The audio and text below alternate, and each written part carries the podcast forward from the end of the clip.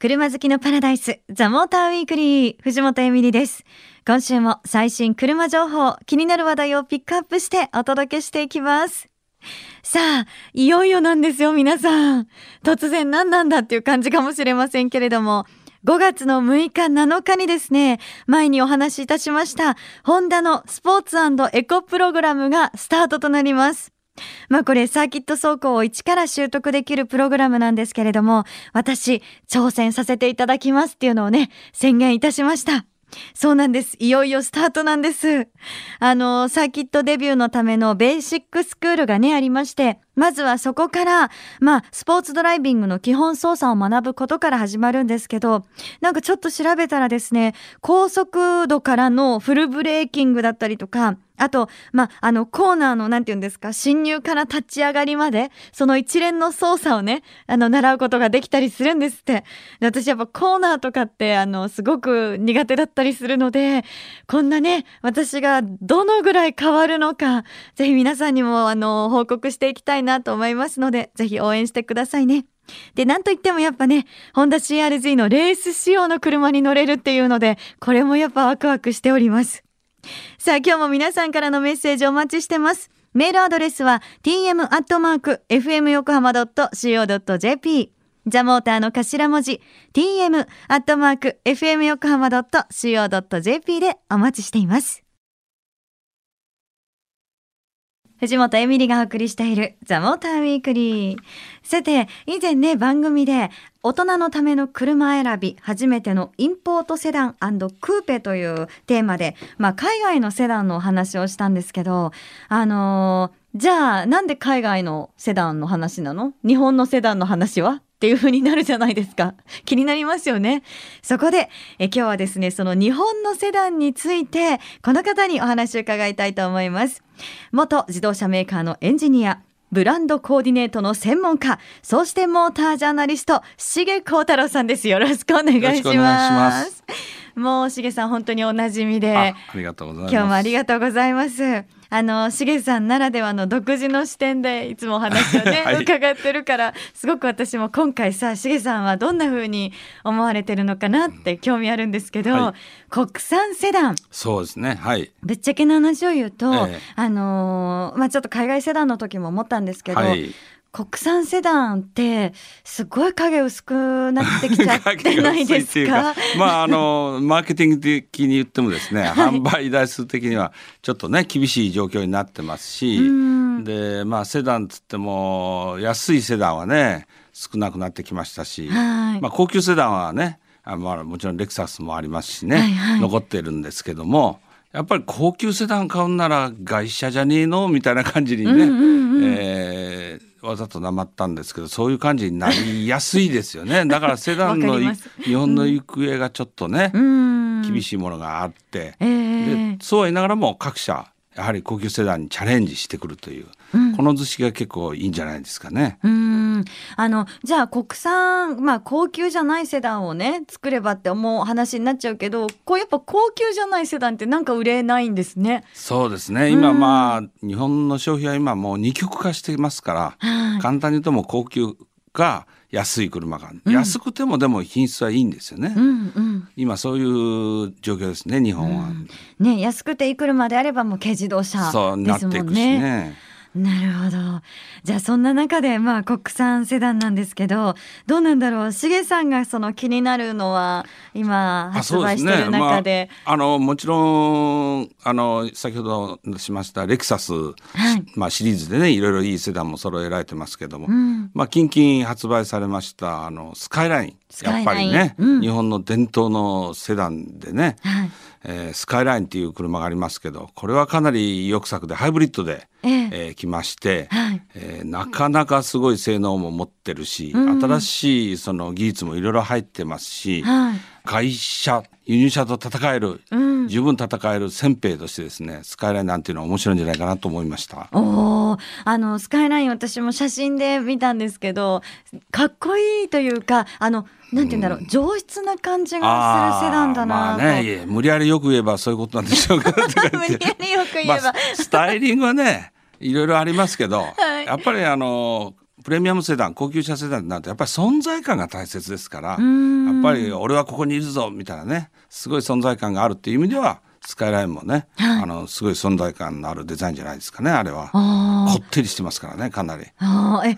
ちなみにその抑揚がこうついてるって言いますかね、うん。ええ。あのまあなんて言うんですかちょっとこうなんて言うんだろうそういうのってあの体のラインで例えるとありますよね。グラマーグラマー。ですよねあれは。うん。グラマラスな。ちょっとね。うん。僕は細い方が好きですけども。そうなんですね。関係ない。車の話にしましょう。車の話にね。でもそのスカイラインっていうとじゃあやっぱりその何がここに入ってくるんだろうっていうのをすごい楽しみにしてらっしゃる方もいるんじゃないかなと思うんですけど、やっぱりあのもちろんそういうプレミアムの輸入車に負けない、うん。えースカイラインで一番大きいのはやはりあのハイブリッドをつけてですね燃費はもちろんいいんですけどハイブリッドですか。ら、加速がですねモーターとエンジンと両方でですねアクセル踏んだ時にはもう怒涛の加速するんですよねこれ。こんなに速くていいのかいっていうぐらいの。だからそういう意味で、まあ、これはあの日産さんのメーカーさんにもあの取材したんですけども、やはりドイツ車には負けたくないっていう気持ちで思いっきり作りましたみたいな感じになってましてですね、ええ。まあ大きいのはやっぱりあの怒涛の加速力じゃないですかねスカイラインの。そんなにすごいんですか？すごいですよあれはなかなか。え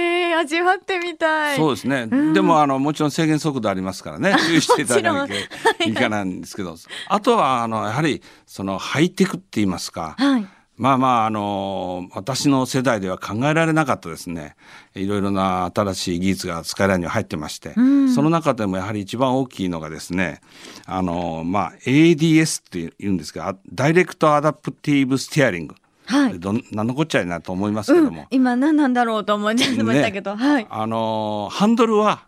手でこう動かしてそれがタイヤに伝わるように今機械でつながってるんですよね。はい。メカニカルに。はいはい。でそれを機械でつながってるだけだとこう切ってる時のフィーリングだとか重さだとかいろいろなことをまあ制御できることはできるんですけどそんなに複雑に制御できないんですよね。はい。でそれを機械的につなげずに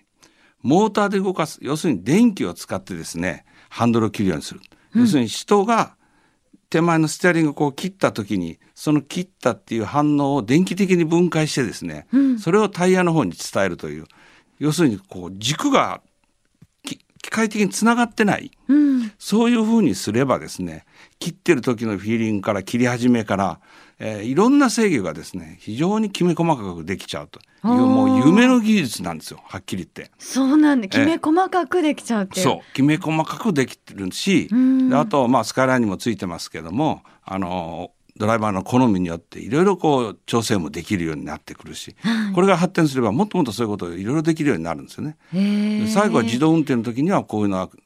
やっぱり技術があるといいし、っていうことで非常にこう将来的な技術がついてます。で今言いましたように夢の技術なんですけども、はい。私なんか元技術者ですけども、はい。元技術者から言わすと当時はですね、まあ、禁断の技術でもあったわけですよ。禁断の技術なんですか？やっぱりこう軸がつながってないっていう時は、万が一なんか電気的なねあこうフェイルがあった時に、はいはい。ハンドルが切れないだとか切れちゃうとか勝手に切れるとかそういうことになっちゃ大変ですから。ん。やっぱりこうね機械的につながってるっていうのが最後の最後まで、まあ、アクセルなんかもう早くから電気的にアクセルでやったりしてたんですけれども、うん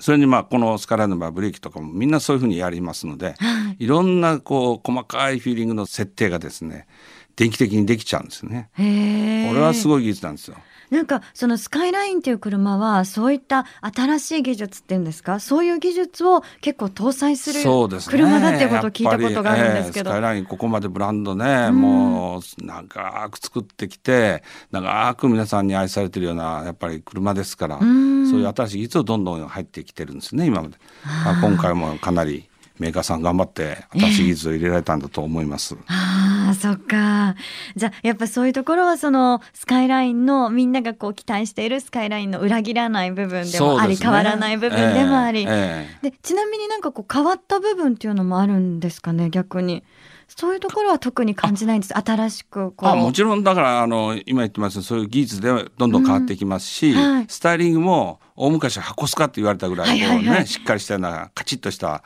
デザインでしたけど、まあ、時代とともにね、うん今かっこいいっておっしゃいましたけどやっぱりそういうふうにどんどん変わってきますし、ん変わるところとやっぱり守るところはこう分別がついてるというかね、メリハリがしっかりしてるというか、ええなんですけどもね。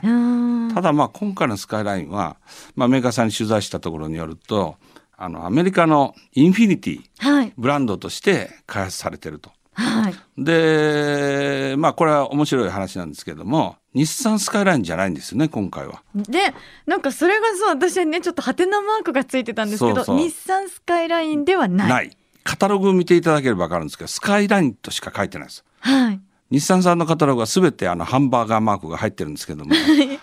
スカイラインにはハンバーガーマーク入ってないんですよ。うーん。かといってええ。インフィニティスカイラインって呼んでるかっていうと呼んではいないんですよね。はい。でエンブレムはインフィニティがついてるんですけども、ええまあいろいろややこしいことになってまして、はい。えーいろいろ説明は受けるんですけども結局やっぱりみんな誰もよくわからない。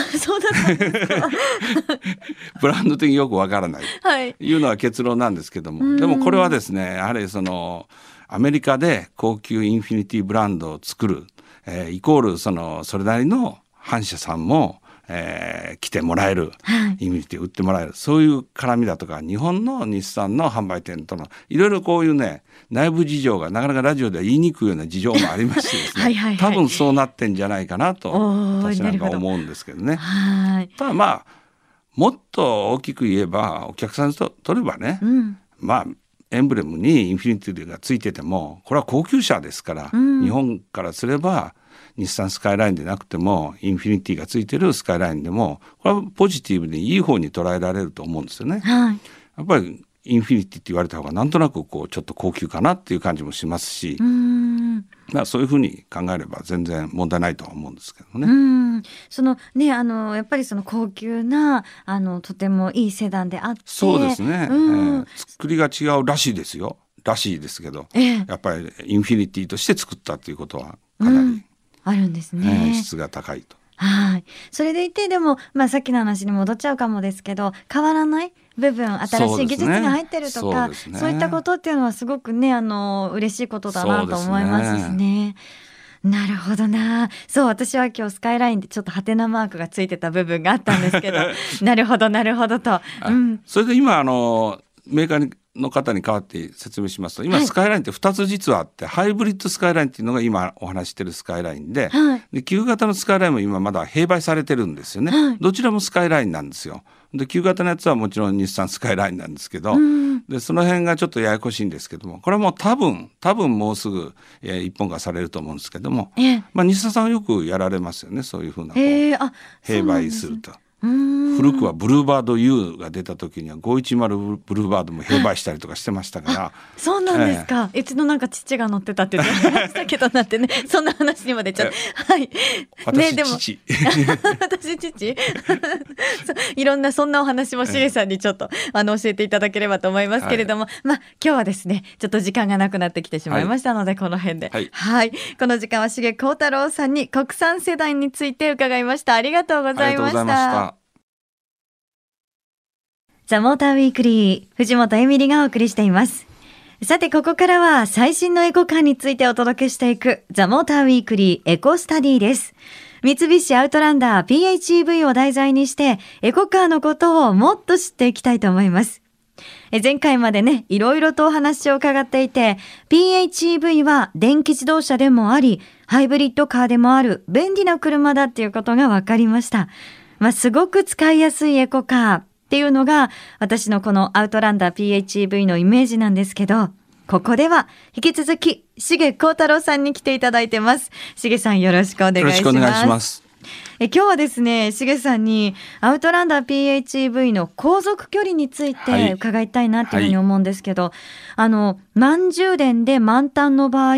カタログスペックで航続距離が約900キロ。ねえすごいですね。すごいですよね。えちなみにあの横浜から青森までがええ750キロぐらいですから、はまあねなんかそう考えるとこの900キロっていうのはあがすごいなっていうのがよくわかるんですけど普通の電気自動車の場合って数十キロから数まあ百数十キロあまあ200キロ近くね、うん片くで行くようになったりし、車もありますけどね。よでガソリン車でも900キロっていうのはないですよね。ないですね、なかなかうねん。全部下りだったらいけるかもわかりませんけどね。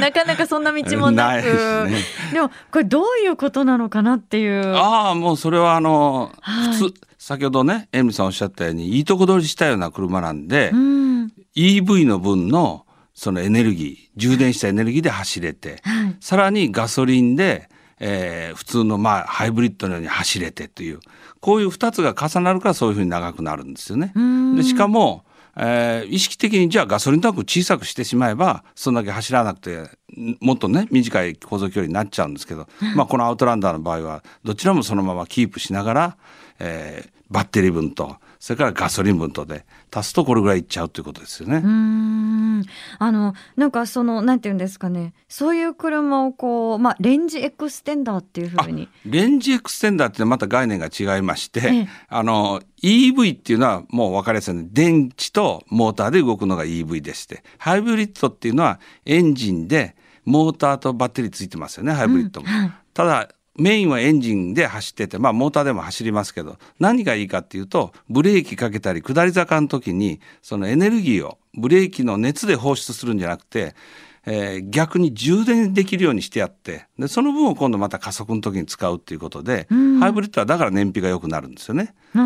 ただブレーキで熱で逃がすエネルギーじゃなくて、それをバッテリーに溜め込んで、またモーターで出すと。これがハイブリッドなんですよ。はいで、レンジエクステンダーっていうのは、まあ、これの両方のいいとこ、それこそいいとこ取りに近いんですけども、えーまずバッテリーで、えーバッテリーに溜まったあー電気分をモーターで走るっていうのは EV と同じなんですけども、今度バッテリーがなくなっちゃった時に EV だと、まあ、急速充電器見つけたりし、こう充電しなきゃいけないんですけども、はい。で、この、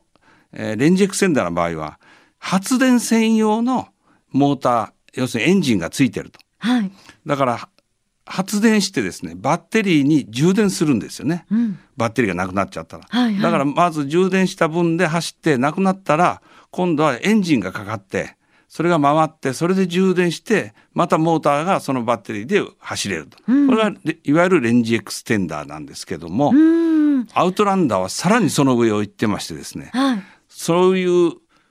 本当に今言いましたようにエンジンっていうのは充電にだけ使うっていうのが、まあ、レンジエクステンダーって言ったんですけどもアウトランダーの場合はそのエンジンがですね、えー高速とか負荷が少なくて済む時には、動力源タイヤにもその駆動がいくとエンジンから。はいだからその全てモーターから駆動してるっていうだけじゃなくて時々エンジンもちゃんと駆動するんですよね。うそういう意味で言うと正確にはそのレンジエクステンダーでもないし、えーまあプラグインハイブリッドでもないしという、まあ、違うまた次元の車になってくるんですよね。ただまあこれは定義の仕方がいろいろありますので、はいまあ私の定義で言うと そういうことだっていうことであの聞いてもらえばいいと思うんですけどでもなかなかこのアウトランダーっていうのはそういう意味じゃいろいろいいところを取り合ったような車になってるんですよね。うーんあのね本当にいいところたくさんあるなと思ったんですけど私がすごくいいなって思ったのがあのアウトランダーの PHEV インパネのモニターに航続距離の情報が表示されるんですよね。ですね。ええ。であの私乗った時にたまにその数値が前よりもこう増えてる時があって、そうね。ええ。それはだからね、うん。あの改正って言いましてねブレーキで捨ててるエネルギーをいかにそのバッテリーの方にまたさ再度充電するかっていう改正っていうのがあるんですけど、はい。それはアウトランダーの場合は、えー選べるようになってるんですね強さを。へえーーゼロ段階の空想から5段階、全部でトータル6段階をね選べるようになってるんですよ。これはなかなか面白いシステムで運転者のその意思によってどんどん改正したりとかですね、まあ、空想で走ったりとか、そういうの選べるようになってるんですよね。へえそれが6段階っていうのもすごいですね。そうなんですよ。いやなんかあのいろいろね本当にこの車でこうドライブしたりするとあの時間の使い方が有効になるなっていうのも感じました。うーん。ねあのぜひね皆さんももういろいろ質問があると思います。ザモーターウィークリーエコスタディでは皆さんからのそんな質問お待ちしてます。アウトランダー PHEV について疑問に思ったこと、もっとこういうところが知りたいなど何でも結構です。ぜひメールで送ってくださいね。アドレスは tm.fmyokohama.co.jp tm.fmyokohama.co.jp でお待ちしてます。ザ・モーターウィークリーエコスタディ。この時間は、重幸太郎さんにお話を伺いました。藤本エミリがお届けしてきました。ザ・モーターウィークリー。さてさて、初夏を迎える横浜赤レンガで開催される自動車イベントのお知らせです。来る5月11日日曜日、横浜赤レンガ倉庫にて、ルボランカーズミート2014が開催されます。出展者は50台以上で、話題の新型車を間近で見られるチャンスです。新車の展示以外にも、三菱の 4WD による途半道場体験、スバルアイサイトの道場体験など、イベントも盛りだくさんです。ザ・モーターウィークリーでもおなじみの清水和夫さんをはじめ、モータージャーナリストの皆さんによる車講義、ルボラン教室も開催されます。タミヤラジコンカー体験や消防車などの働く車の展示もありますので、ご家族揃って一日たっぷりと楽しめるこのイベントに遊びに来てくださいね。入場無料、5月11日朝10時会場です。ザ・モーターウィークリーも取材に行って現地で公開収録を行います。当日皆さんに会えるのを楽しみにしています。藤本エミリがお送りしてきたザ・モーターウィークリー。え今日の収録オフショット写真などは番組サイトザ・モーター .jp に掲載してます。翌月曜日には今日の放送が番組サイトにアップされますので、そちらもよろしくお願いします。